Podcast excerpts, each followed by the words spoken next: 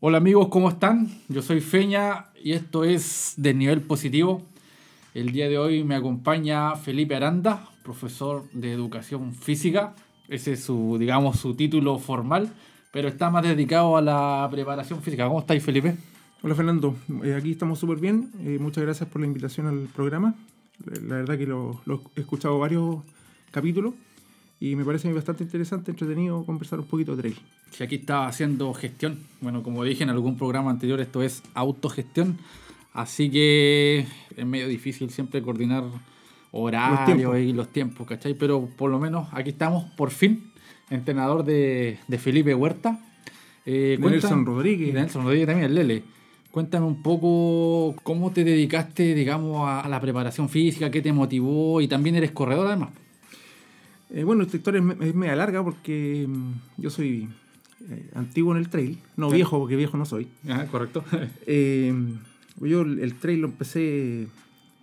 Yo soy de la época de la ultramaratón de los Andes, de, de esos tiempos. Eso como que año, yo, yo Eso el, el año 2009, el ex Endurance. O sea, cuando Ah, el ya. Endurance se llamaba ultramaratón de los Andes. Puta, yo igual estaba como recién empezando a correr en calle, quizás.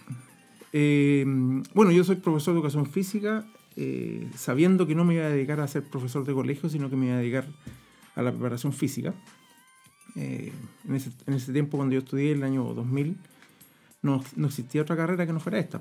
Entonces no había ninguna carrera técnica como, como ahora que hay preparador físico, técnico en deporte. Ah, enfocado a lo que es deporte, no era en esos Claro. tiempos había poca Entonces te- oferta. Te, formaba como profesor. Eh, como mis intereses estaban más orientados a lo, deportivo, eh, después de que terminé educación física, eh, hice un magíster en fisiología del ejercicio.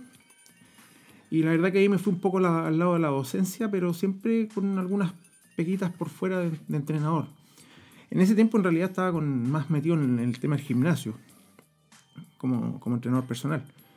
Y el año 2008 eh, se me abren las puertas, porque yo trabajaba en Chilquinta, ya en el gimnasio de Chilquinta. El, el gerente de recursos humanos de, de esa época era socio de Full Marathon, del equipo Full Marathon, Ujú, sí, sí. y, y proponen hacer la maratón de Viña, que en ese tiempo se llamaba Full Marathon 10K.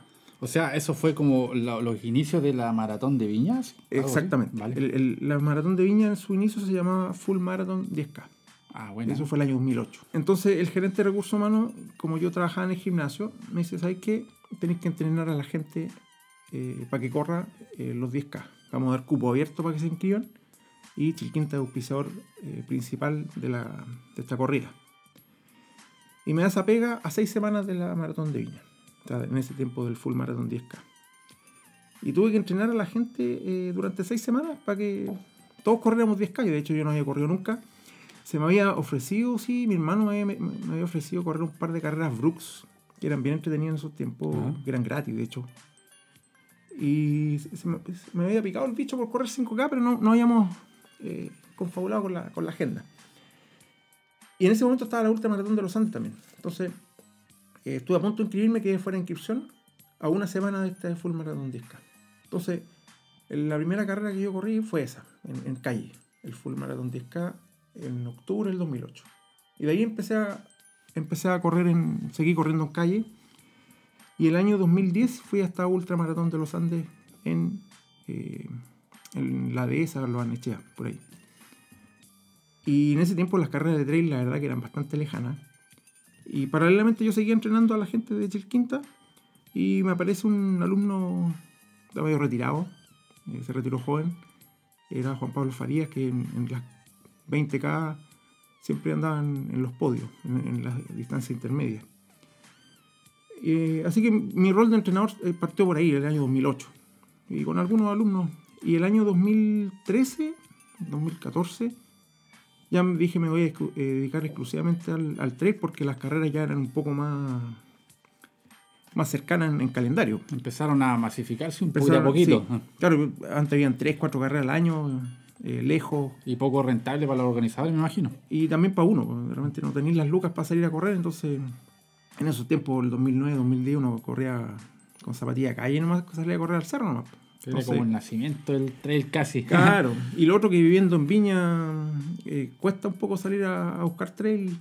Correcto. Eh, es más fácil correr calle que en Viña. Así es. Entonces, la verdad que el año, como te digo, el 2013-2014, empecé con las carreras Latitud Sur. Y ahí dije, ya me dedico mucho más al trail y empecé a dejar las carreras de calle al- un poco al costado. Oye, ¿y cómo lo hiciste tú como, como entrenador, digamos, para... Me dijiste que empezaste como a entrenar gente para correr en calle, para hacerlo en trail. ¿Cómo, cómo, cómo fue Bueno, eso? dentro de, de esta historia, yo también fui ayudante del- en la universidad. Fui ayudante y después trabajé un par de años con, el, con un profe que era el del ramo de deporte aventura que tenía. Entonces yo tenía muchas actividades con él, eh, sobre todo que tenían que ver con trekking. Y en, esos trekking, cuando tú llevas alumnos que son, o sea, son estudiantes, obviamente, a veces tenés que ir a buscar uno para adelante, volver atrás eh, a buscar al, al último, Ajá. se te perdió un grupo. Entre eso, eh, uno lo, ha- lo hace corriendo ya cuando tenía una buena condición. Entonces, ahí paralelamente estaba el, el bicho un poco outdoor, por decirlo, más lo, más lo de calle. Entonces, eh, ese para mí era como un universo paralelo en ese momento. Entonces, eh, cuando empieza a masificarse un poco más el trail, ahí ya se me abre la brecha y, y yo me puedo dar el gusto de dedicarme eh, exclusivamente al trail. Y ahí lo compatibiliza... Bueno, tú eres tu propio entrenador, obviamente. Sí, eh, igual no, no entreno tanto tampoco. hasta hace tres meses tenía tres trabajos, porque aparte soy docente de la carrera de preparador físico, que eso también llevo 12 años siendo docente en diferentes eh, institutos y siempre orientado a la planificación deportiva. Entonces yo me compatibilizo mucho lo que es la fisiología del ejercicio, que es mi especialidad de estudio, eh, con lo que yo llevo en, en la docencia, que es la planificación Ajá. del entrenamiento. Entonces, eh, con eso me ha dado bastante resultado y, y con eso también llega gente a entrenar conmigo. Oye, y bueno, tú eres muy preparado en en el tema, digamos, del entrenamiento, de la preparación física. Eh, un tema que hemos tocado en, varios capítulos. ¿Qué te parece esto de los entrenadores, no entrenadores, que por ser exitosos eh, creen eh, que pueden, digamos, enseñar a los demás, pero sin tener los conocimientos básicos, digamos? Bueno, lo, lo escuché en el, en el capítulo, el último capítulo que salió al aire, eh, que estabas con Juan Pablo Llanos, lo- Juan, que, sí. lo, que lo comentaste también. Eh, a mí me parece gravísimo, eh, porque si tú estuvieras enfermo, ¿tú dónde vas a ir? ¿Donde la curandera o donde el médico? Claro. Estás con depresión, ¿dónde vas a ir? Al psiquiatra, a lo mejor al psicólogo, pero no va a ir donde Juanito Pérez a contarle los problemas. Correcto. Entonces, aquí hay una situación que, que es más grave, eh, lamentablemente para la, para la carrera nuestra, tanto para los profes como los preparadores físicos, eh, que es un poco ingrato en ese sentido, que cualquier persona se puede dedicar al deporte, a diferencia de las carreras que te mencioné antes. Un psicólogo, eh, un médico, que, que no lo es, Claro. la verdad que no puede atender gente, de hecho es un delito. Correcto. Entonces, yo creo que ahí falta regulación porque tú estás jugando con, con la vida de las personas. O sea, yo no puedo llegar y entrenar a una persona que no sé qué condiciones tiene, si no tengo los principios básicos del entrenamiento, eh, no puedo llevar a cabo una planificación correcta. Entonces, a mí la verdad que me parece grave, eh, irresponsable también, eh, pero lamentablemente no lo podemos regular porque no existe la... Sí, la- lo la que forma. yo le decía al Juan Pic en, en el capítulo anterior, eh, o sea, digo capítulo anterior, la verdad, que igual recalco que grabo eh, programas con desfase. eh, van a ver, creo que dos capítulos antes de este que estamos haciendo ahora. Pero- es el capítulo 7. Claro, el capítulo 7, este es el capítulo 10. Así que, mm, bueno, yo decía que un, ser un corredor exitoso o un gran corredor no te hace entrenador. Y he visto ciertos casos, ya lo he dicho antes, que han tenido suerte de tal vez le han tocado gente con buenas condiciones para correr y se atribuyen el éxito de, de sus, digamos, pupilos, entre comillas, pero Claro, lo que pasa es que hay dos cosas. Una, efectivamente, puede que vengan con un- algún programa de entrenamiento previo, tengan condiciones genéticas muy favorables. Eh, lo malo que en algunas situaciones no se respetan los procesos correctos eh, y por, en ese sentido no sabes si estas personas te van a durar como alumnos de aquí a 10 años más. Uno, uno tiene que ver proyección en ese, en ese sentido. Que, por ejemplo, en el caso del Lele, yo lo tomé de la nada. O sea, yo lo tomé con 19 años, si no me equivoco. cuando él estaba en segundo año de preparador físico y él jugaba fútbol. Entonces él me dijo que quería correr calle. Yo le dije, no, usted no me va a correr calle, usted me va a correr trail. De ahí, ahí, ahí lo, lo- lo lanzamos al trail. Y fíjate que, que en los cuatro años que lo llevo entrenando, eh, recién se tiró la- a las distancias más largas. Ahora. ¿Corrió los 100k de la gran travesía? Sí, ¿No? ahí tuvo un, un- le, le pasó la cuenta un poco la, la ansiedad de, de competición eh, y se perdió en el kilómetro 68, Bien. pero eh, corrió la travesía Tiltil Lampa que la ganó y antes de eso no había corrido, había corrido los 35 putaendos. El resto solamente carreras de 20k. O sea, nosotros venimos haciendo un proceso que empezó a los 18 años, 19 por ahí, con puros 5-10 eh, hasta 15. Y como en el tercer, entre el segundo y tercer año lo lanzamos a los 20, que obviamente también le dio buenos resultados. También ganó los 20K de la eh, ganó el Endurance en los 10K. Entonces, eh, los 21 también se metió en el podio del Endurance. En, un vulcano también se metió en el podio. Entonces, hemos hecho un, un proceso eh, bi- bien planificado, ordenado y respetando estos procesos, porque eh, como él es joven, claro, yo, yo le puedo decir, oye, ¿sabes qué? Hace dos años métete a los 100K, si es que hubiera existido, o métete a la travesía del Tillam para tener condiciones para hacerlo. Pero, ¿qué va a pasar con él a los 28, a los 30 años? Si, si va a dar o no bajo ese sistema de entrenamiento. Claro. Entonces, eh, a los alumnos hay que, hay que trabajarlos de a poco con, con procesos eh, acorde a su, una, a sus intereses, a, a su edad, a sus motivaciones y también a lo, a lo que, se, a lo que se dedican. De repente uno no tiene tiempo para, entrenar. Los- los- todos los que trabajamos en, en diferentes cosas. Como te decía, yo tampoco entreno mucho porque tengo tres pegas, tengo familia. Entonces, No se puede vivir tampoco del trail. Claro, entonces mm, ahí con, con el tema de los alumnos hay que tener cuidado y hay que tener proyección también. Eh, es fácil empezar a, a meterse en el podio eh, y ese bichito te empieza a picar y, y querés más. Claro. Entonces los procesos hay que respetarlos en ese sentido. Entonces estos entrenadores, no entrenadores, eh, no sé hasta qué punto cuidan a sus alumnos para proyectarlo. Justamente eso es, la, es la, la proyección o tal vez una vida deportiva más larga. eh, es- va en el tema de los conocimientos y seguir procesos y, y no, no quemar de una al, al- al alumno. Claro, porque también como entrenador a lo mejor me puede gustar que gane y que le vaya bien en las carreras, pero si en 4 o 5 años más está lleno de lesiones eh, y no puede seguir corriendo en, ese nivel, también es un poco desfavorable. Eh, independiente de que la gente se te vaya o no. Porque uno también en el rol de entrenador, eh,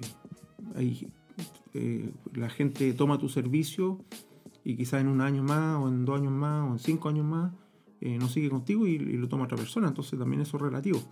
Pero bajo ese criterio uno no tiene que ser egoísta. Oye, y según a, a tu juicio, cambiando un poco de tema, eh, de las carreras que hay en Chile, eh, ¿cuáles son las que a ti más, más te atraen, más te gustan, o en las que has participado y te han marcado más?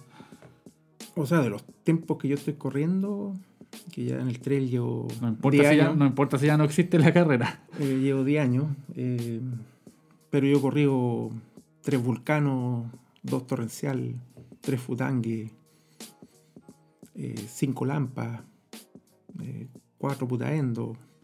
Entonces, la verdad que eh, así acordarme qué carrera me guste. Pero eh, sí, o, o por lo menos más reciente que tengas en tu memoria. mm, bueno, con Guillí una, un- un- un lugar lindo. Claro, que tiene esa, esa ventaja. Eh, como clásico, pese a que no siempre la hacen, eh, tuve la posibilidad de correrla el 2016. Eh, vengo a- a- hace un mes corrí el Ultra Paine, que corrí los 35. Eh, pero decidí la carrera que a mí me guste más eh, es Vulcano. Vulcano. Independiente que odie la arena, de hecho el último vulcano que fui el año antepasado, eh, me retiré porque tenía como 5 o 6 ampollas en- por, por la arena. Es como de pierna total. Sí, bueno, ahí el tema de la fricción me, me jugó en contra, porque con are- arena en los pies, con arena de volcán, que con eso no voy a hacer nada, no es entrenable eso. Claro. Eh, se me hicieron cinco ampollas en los pies y el paramédico en el kilómetro 24 me dijo, no, tenéis que retirarte o... ¿Se te metía en la zapatilla? se te mete en la zapatilla, pese a que vais con polaina y todo. No, Ah, igual. igual se te mete. Entonces tenía cinco ampollas en los pies y bueno, uno tiene que volver a trabajar el día lunes. pues, Entonces Claro. eh, dije ya, me retiré en el 24 y corrí 30, y, eh, estaba inscrito en los 32. Y me retiré eh, con el dolor de mi alma, obviamente, pero Pensando un poquito a futuro en el día lunes. pensando que hay que salir a trabajar. Claro. Oye, hablando de carreras, ¿qué te parece que hayan aparecido autodenominadas carreras clásicos del trail con una o dos ediciones, tal vez solo por la marca que la realiza, o no sé, o a tu juicio, ¿qué reúne una carrera para transformarse en un clásico del trail? ¿Es por la ruta, por las veces que se ha hecho, por la convocatoria que, que tiene? ¿Cómo podríamos Eh, denominar una carrera como clásico? Ahí hay un mix de cosas, porque, o sea, para mí que sea un clásico, si tú me habláis de clásico, Putaendo, por ejemplo. Para mí Putaendo es un clásico. Eh, Lampa, Vulcano. Para mí esos son clásicos, que tienen obviamente la, la rudeza. Eh, aquí no- no- para mí la productora no tiene mucho sentido. O sea, la productora sí me es eh, interesante desde el punto de vista del tecnicismo sobre todo. Por ejemplo, a mí Latitud Sur, eh, mí son las carreras que, ¿Los mejores? del punto de vista técnico, de exigencia, eh, para mí es una de las carreras que, o sea, yo las recomiendo. Pese a que de repente cuando llevo gente nueva me dicen, pucha, que tienen poca producción, pero la relación precio-calidad eh, no la tiene otra... Es que igual hay gente que va como por el post o el pre-carrera, que tengan más Claro, cosas lo que pasa es que- tengan cosas- fiesta, Claro, que tengan cerveza, que tengan, te den una polera de marca, pero cuando ya hay tanto tiempo corriendo, esa cuestión da lo mismo. Es que finalmente lo que importa es correr, pues si esto es lo que a uno le Claro, gusta, y- un buen circuito. y, que sea exigente. Correcto. Entonces, para mí, eh, el- el- la exigencia de la carrera, el- yo creo que es un poco lo que más me llama la atención. Y, Y tienen que tener también un número de veces que la hayan hecho antes. Claro. porque, por ejemplo, si, no, si no- vamos a Lampa, eh, Lampa para mí es la carrera más eh, ruda de- del año. Por su desnivel, porque tú corras los 12, los 20, no corrió nunca la travesía, pero los 12 o los 20 tienen su grado de exigencia importante. Entonces, para mí eso es una, una carrera que es ruda. Y para mí es un clásico, porque ya tiene muchas eh, ediciones, eh, siempre va con harta gente por lo mismo. Entonces, para mí eso podría ser un clásico, pero una carrera que está recién aparecida y que no tiene una ruta tan interesante, quizás una ruta muy rápida así, eh, pero clásico, clásico no lo llamaría. Oye, y hablando de una carrera que es nueva, creo que tiene una edición, corrígeme si me equivoco, la de Subaru, la que hubo hace poco en Casablanca. ¿Qué te pareció? La, el Em, circuito, todo. Es la tercera edición, Tercera, ok. o segunda. Segunda. Es que creo que antes, bueno, igual lo hablé con el Juanpi, creo, eh, creo que antes hubo una invitación de gente a probarla y que fue el circuito al revés, parece, pero no estoy seguro. No, el, el año anterior, cuando fue campeonato nacional, Ajá. Ahí lo hicieron ahí. ahí le, le hicieron y efectivamente con el circuito al revés de este año. ¿Qué te parece el lugar? ¿Cómo va una carrera? El, circuito. O sea, entre los dos años me pareció más trail ahora, poco más técnico, eh, pese que hay unas partes que son como más de cross. Eh, Al principio, sobre todo. Sí, al principio. de- Y hay unas partes entre medio del camino que son Correcto. como más de cross. Eh, la ruta eh, entretenida. El- este circuito que hicieron ahora es más exigente que el anterior desde el punto de vista técnico. Ajá. Eh, pero sí tenía algunos problemas con el atochamiento de gente el año anterior por- porque tú partías e inmediatamente te encontrabas con un sendero muy estrecho. Entonces- el que ahora era la bajada. eh. Que ahora la bajada Sí, era, final. era súper estrecho ese sendero. Claro, no, no entonces- había por dónde adelantar. El año anterior no había posibilidad de adelantar. Claro. Entonces, eh, eso lo mejoraron. Como carrera entretenida, eh, sobre todo cuando uno en el calendario pone carreras que son entrenamiento. claro. Es, como, es como prepararse para Lampa porque estaba cerca. Estaba dos semanas de Lampa, entonces, claro, efectivamente, uno, uno dentro de la planificación eh, tiene que tener carreras de entrenamiento para ver cómo están en términos de sensaciones. Entonces, eh, para mí es una carrera que, que sirve, eh, independiente de la buena producción que tenga, eh, es una carrera que te sirve para Lampa. O sea, claro, vamos al, al- al hueso del asunto, que es lo que decíamos hace un ratito, que correr, correr el, la exigencia. eh. Más, sí. más allá del cordero en la meta. Claro, más, más allá efectivamente del, del, del juguito, la cerveza, lo que sea. eh, si tú me preguntas por qué voy a, a Subaru, precisamente porque la ocupo como carrera de preparación para Lampa.